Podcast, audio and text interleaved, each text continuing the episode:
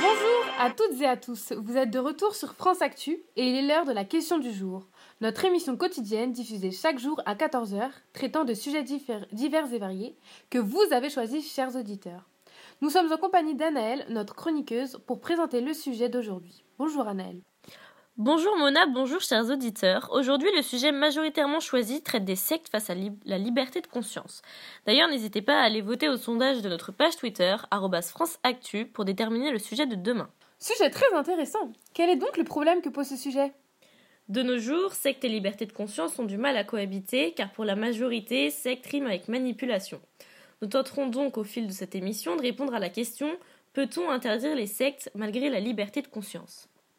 Avant tout, pour bien comprendre l'étendue de ce sujet, rappelons qu'une secte peut être définie comme un groupe de personnes qui se coupent volontairement d'une organisation, par exemple de l'Église ou dans le cas d'une coupure plus radicale de la société actuelle. Ceci se manifeste par la prétention à une idéologie, à des croyances, à des modes de vie différents de ceux communément admis. Oui, en effet, on peut aussi ajouter que chaque secte possède son gourou, qui est une sorte de guide que l'on suit parce que l'on pense qu'il détient toute vérité. Quelle est la place de cette liberté de conscience dans tout cela? D'abord, la liberté de conscience est un droit appartenant à chaque individu. C'est le fait d'avoir le libre choix de son système de valeurs et de principes qui guide son existence. Elle inclut donc la liberté de croyance d'une religion ou alors de ne pas en avoir. Elle est donc nécessaire et importante dans la société et s'oppose aux sectes. Très bien. À présent, parlons sondage. Selon le site Ipsos, 30% estiment que le mouvement sectaire est une menace pour eux-mêmes et 42% pour leur entourage familial et amical. De plus, deux Français sur trois pensent que les sectes sont une menace pour notre démocratie. Ce sont donc des opinions très partagées. Et d'ailleurs, le site internet ecjs-saint-cyr.org a publié récemment un article sur Mivilude, qui est la mission interministérielle de vigilance et de lutte contre les dérives sectaires. Cette organisation est la première action de l'État français créée en 2002. L'article nous apprend que son rôle est d'enquêter et de rendre public toute association ou groupe pouvant être considérée comme une secte. En effet, c'est donc un problème majeur car la France est un pays laïque et donc les sectes sont légales, mais leurs actions sont très souvent condamnées pénalement. En parlant de liberté de secte, il existe aussi des personnes détenant un important rôle dans tout cela, ce sont les célébrités.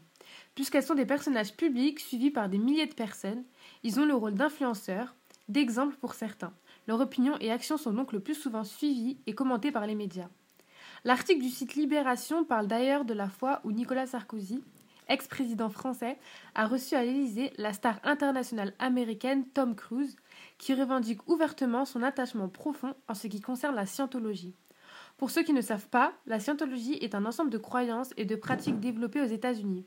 C'est donc la preuve d'une plus grande ouverture de la part du président français, qui a entraîné certaines réactions négatives par certains Français. Oui, la méfiance des Français, mais aussi celle de tous à travers le monde, est aussi compréhensible par le fait que certaines sectes adoptent des comportements dangereux envers les populations. Par exemple, rappelons-nous de l'attentat au gaz de sarin dans le métro de Tokyo en 1995. D'ailleurs, France Info a publié un article à ce propos expliquant que 13 condamnés à mort de la secte Home, donc la secte à l'origine de cet attentat, ont été exécutés en juillet dernier seulement pour leurs actes criminels. Le ministre de la Justice japonaise a déclaré après cette exécution que les meurtres perpétrés par la secte ne doivent plus jamais se produire et que la sentence de mort était inévitable. Les sectes doivent donc être extrêmement contrôlées afin d'éviter de tels drames. Le siège de certaines sectes peuvent parfois s'avérer plus proche de ce qu'on pourrait le penser. C'est d'ailleurs le cas de l'immense complexe, l'église de Scientologie à Paris située dans les Yvelines, nommée le Celebrity Centre qui organise régulièrement des portes ouvertes et distribue des tracts à la sortie des métros afin d'attirer la population. D'après l'article publié en 2014 dans le parisien.fr, certains habitants sont inquiets de cette proximité avec ce centre. Sophie, qui habite quelques rues plus loin, indique au sujet de ses enfants Je leur ai formellement interdit de s'arrêter au centre. Cette inquiétude chez les habitants peut d'autant plus s'expliquer du fait qu'en 2012, les dirigeants de ce même centre ont été condamnés pour escroquerie en bande organisée. Le ministre de l'Intérieur à cette époque a d'ailleurs reçu plusieurs demandes pour fermer ce centre. Donc pour finir, à la question peut-on interdire les sectes malgré la liberté de conscience, il n'y a pas de réponse concrète car c'est un sujet tabou pour certains qui divise les opinions.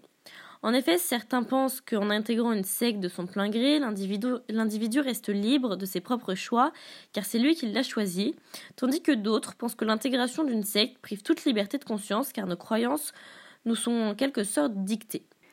Merci de nous avoir écoutés. On se retrouve demain, même heure, pour un nouveau sujet. Bonne fin de journée à vous.